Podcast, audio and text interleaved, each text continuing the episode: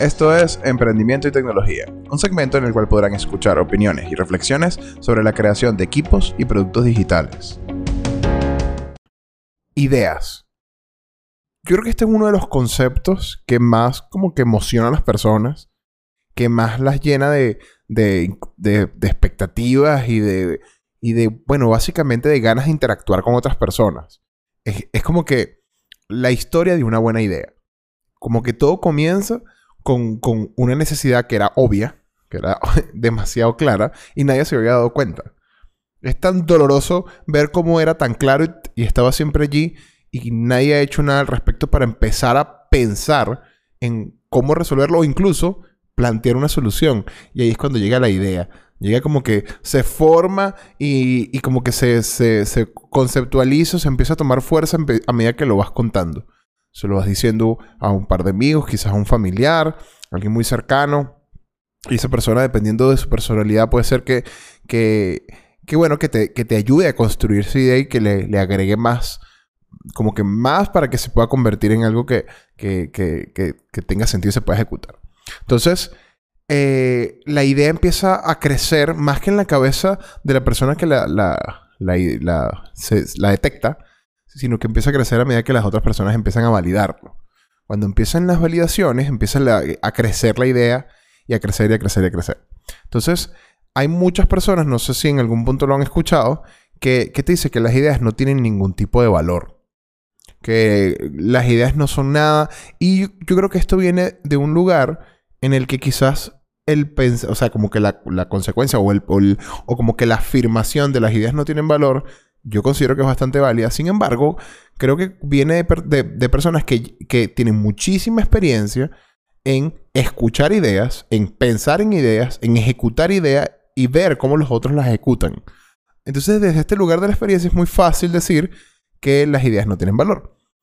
Sin embargo, yo creo que hay una forma mucho más detallada de, de explicar de, llegar a la conclusión de por qué no es que no tienen valor, sino porque tienen tan poco valor dentro de, un, como que una línea de tiempo que lleva a que la idea se ejecute. Porque esa es la intención. O sea, una idea no es idea. O mejor dicho, una idea es muy, muy, puede sonar genial, pero no es nada. Pero absolutamente nada si no, si no se puede ejecutar.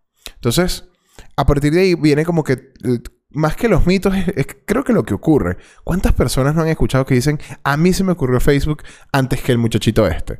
O a mí se me ocurrió exactamente lo que había dicho la gente de Snapchat, pero esta gente lo hizo primero. Entonces, es allí donde, donde, donde empieza el valor a, como que a denotarse claramente que es muy bajo porque es muy fácil tener una idea. Ahora, es muy, pero muy difícil ejecutarla. Y luego de ejecutarla, venderla. Y luego venderla, que genere. Y luego que genere, se mantenga en el tiempo. Y luego que crezca. Y así sucesivamente hasta que, bueno, llegues al punto del propósito y logres hacer un impacto si la idea era de ese tipo. Pero la historia de una buena idea pasa desde las expectativas a la, ejecución. A la creación de un equipo o de una sola persona que está dispuesta a trabajar a echarle pichón, como decimos nosotros aquí, para poder concretar esa idea y convertirla en algo que, bueno, básicamente uno pueda, uno pueda interactuar, que uno pueda eh, evaluar siquiera si la idea tenía sentido en el mercado o con una serie de personas, con una serie de usuarios.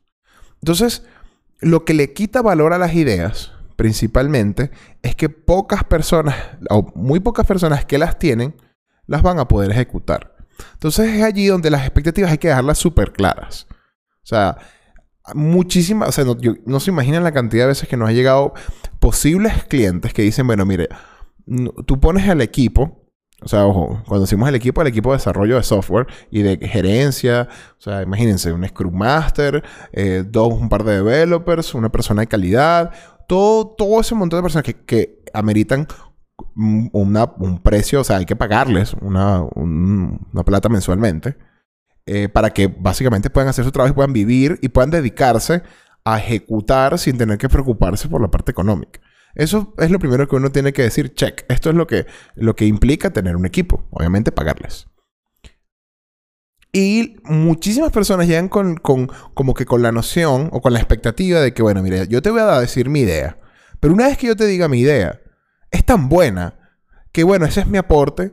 Y a partir de ahora, bueno, tú la ejecutas con tu equipo y bueno, luego de eso nos asociamos.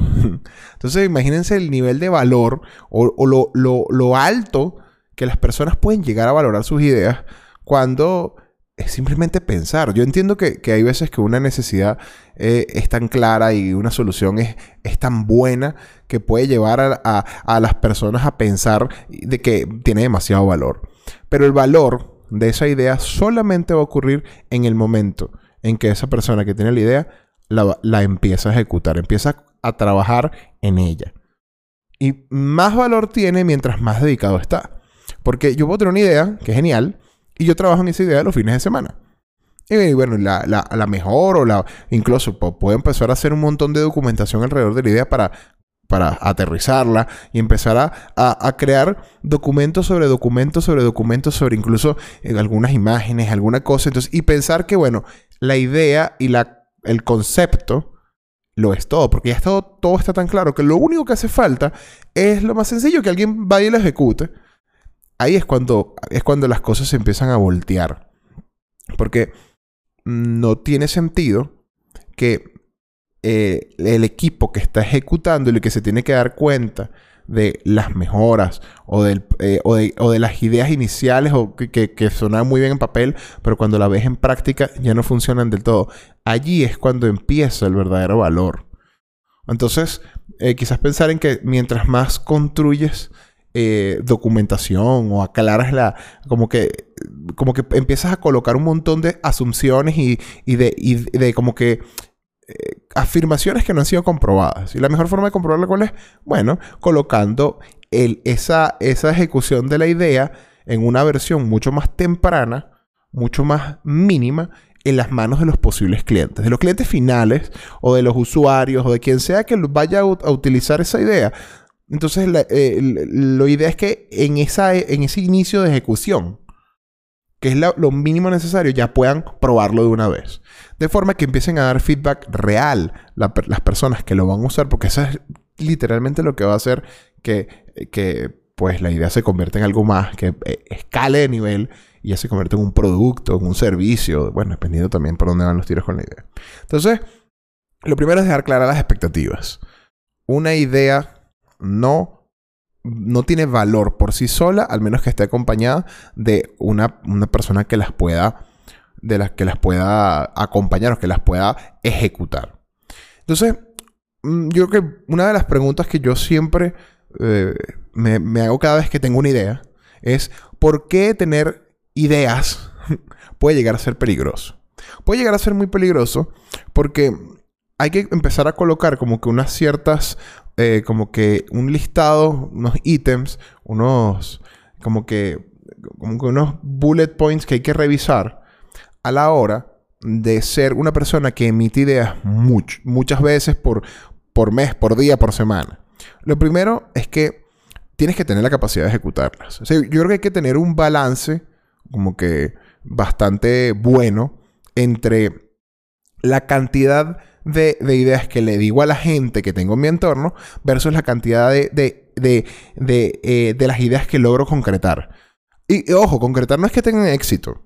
O sea, no es que yo tengo que ser exitoso en todo lo que me planteo, pero lo que sí es que hay que probarla en el mercado. Lo que sí es que llevarla a las manos de los usuarios finales y decirle, mira, aquí tengo esta versión inicial de, la idea que tuve, que te conté hace una semana, mira, ¿qué opinas?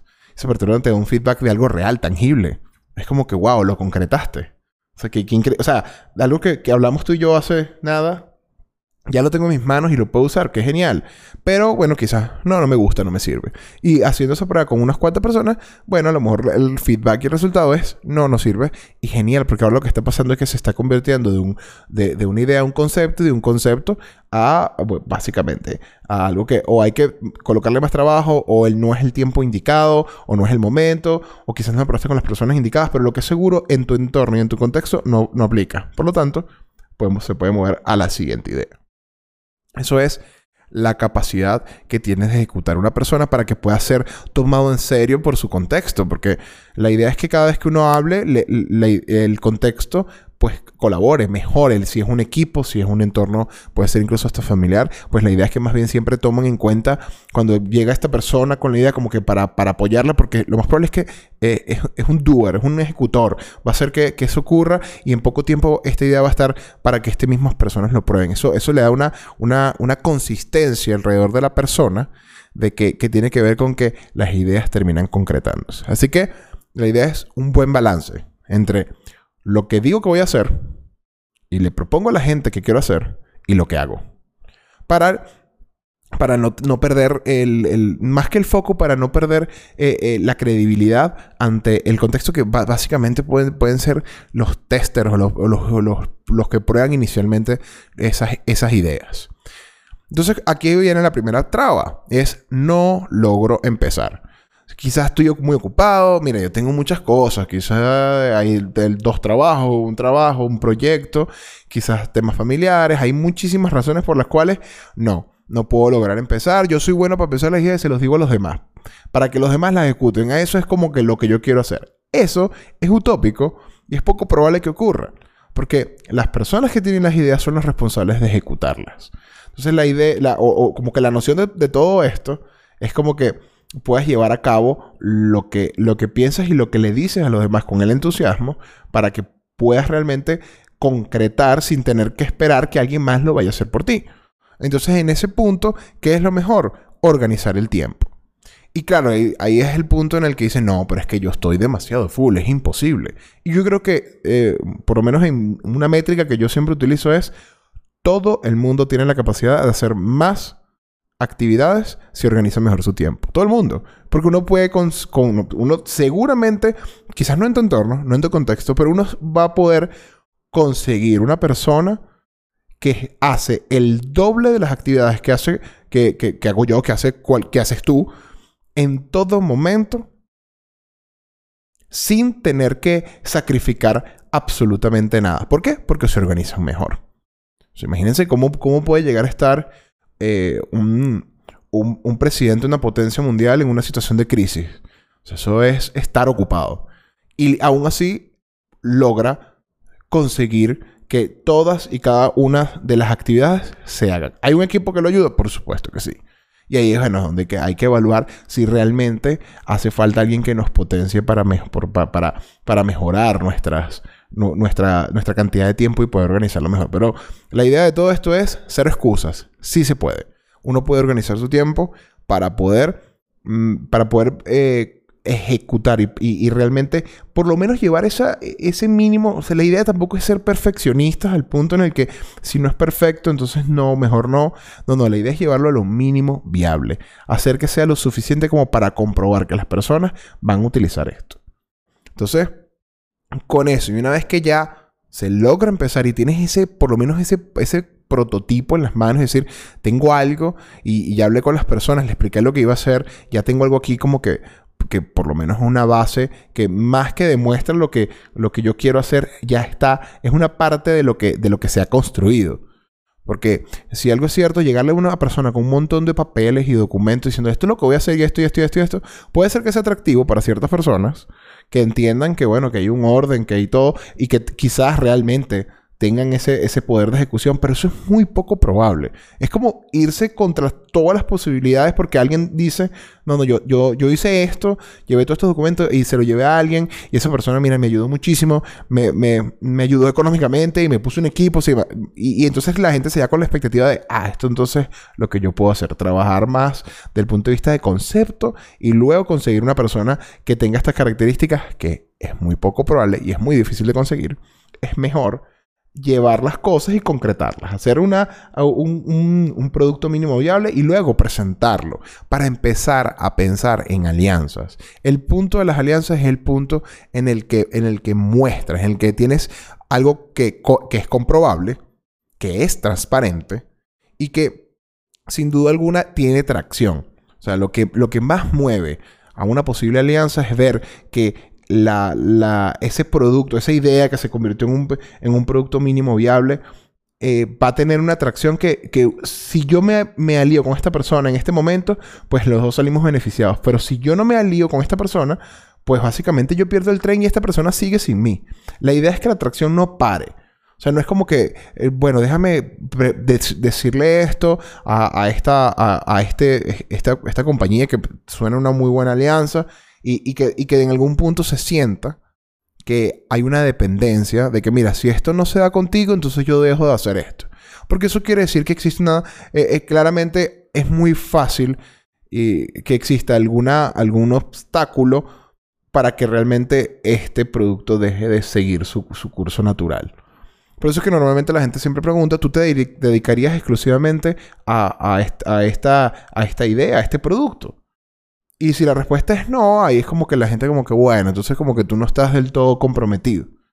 Entonces, claro, ante, ante, ante toda esta información de que hay que, quizás hay que, hay que dedicarse, hay que quedarse allí. Eh, parece como que me atrapo o me caso con esto y yo tengo muchísimas ideas, yo tengo muchas cosas en mi cabeza y yo no quiero como que quedarme aquí, no, yo, yo quiero ser un alma libre que, que agarre sus ideas y las, y las pueda ejecutar y mantenerse como que al margen de, de, dedicarse a cada una. Entonces, si esa es la realidad o esa es la, la, como que la meta que, que, que, que, una persona podría llegar a tener en la cabeza con, con su capacidad creativa, entonces quizás el lugar de, de, de, expresar ideas y de no poder ejecutarlas, puede ser que sea un lugar en el que es muy difícil de, de, de, que puedas encontrar para poder aportar valor.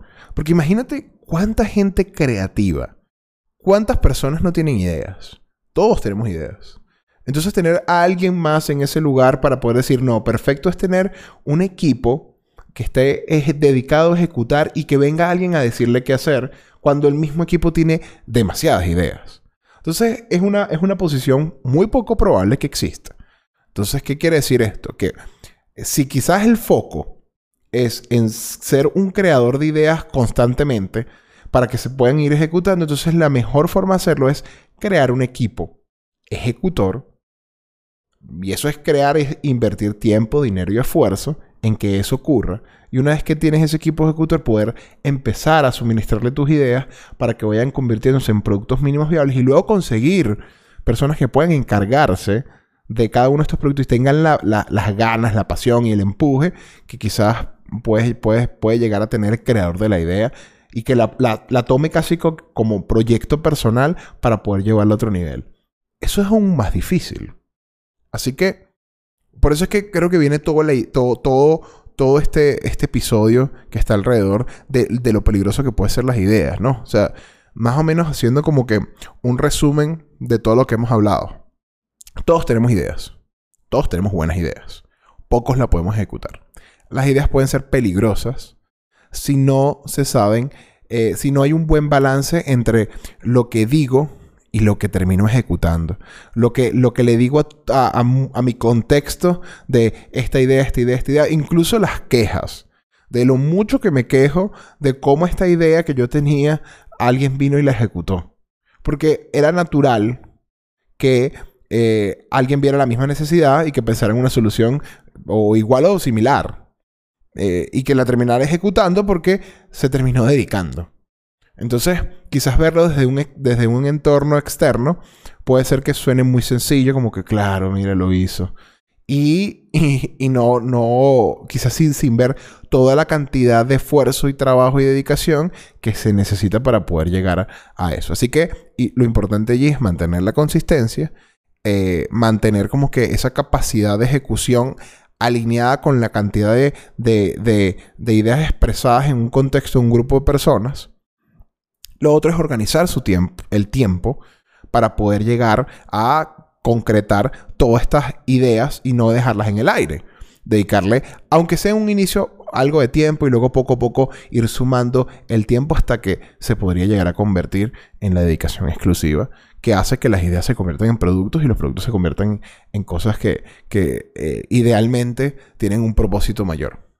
Y bueno, también el tema de las alianzas con la idea de llegar con tracción, llegar con, con, con, algo ya que, que, es comprobable, llegar con, con, unos números que sean totalmente transparentes. Mira, esta es la cantidad de usuarios, porque los números no tienen que ser dinero necesariamente. O sea, los números pueden ser eh, cantidad de personas registradas. Los números pueden ser, mira, el impacto que se logra cada vez que se hace que el producto pasa de esta etapa a esta etapa. O que si un producto es una emisión, bueno, cada vez que emitimos, esto es lo que ocurre. Pueden, hay N cantidad de productos, pero lo, importante es que los números sean transparentes, que, sea, que sea claramente comprobable que toda esta data es verdad. Porque hay que tener muchísimo cuidado con las analíticas o las, como es, las métricas de, vanidad, que son métricas que, que, básicamente no aportan mucho valor. Yo por ahí estaba viendo un montón de páginas que, que colocaban las cantidades de tazas de café que alguien se toma. Y claro, eso es una estrategia de marketing y no es nada que uno va a presentarle a nadie en algún punto. Sin embargo, hay, hay, hay otras métricas que son muchísimo más delicadas porque no vienen de un análisis real de qué tanto, de qué de la calidad de algo y, quizás se vende como algo de más calidad. Por ejemplo, cantidades de líneas de código en un sistema. Que para algunas personas puede llegar a ser, mira, este sistema tiene más de 5 millones de líneas de código, imagínate. O sea, demasiado robusto. O sea, eso es una afirmación bien delicada. Entonces, cuidado con las métricas de valor, ser, tener siempre data muy comprobada, o sea, que sea de fácil comprobarla fácilmente para que la gente que está evaluando si, vale la pena una alianza, pues pueda entender claramente eh, en qué punto está ese producto o esa idea, para poder saber cómo, cuál es, dónde, dónde ambos aportan y pueden sumar valor, pues. Entonces, eh, bueno, nada, yo, creo que eso es mis ideas sobre las ideas. Eh, vamos, yo, yo, creo que últimamente estaba intentando como que intercalar los podcasts entre uno de emprendimiento uno de tecnología. Eh, yo creo que por ahí me estaban hablando de que sería buenísimo hablar de freelancers. Vamos a ver si hablamos de freelancers en, la siguiente, en el siguiente episodio. Nos vemos.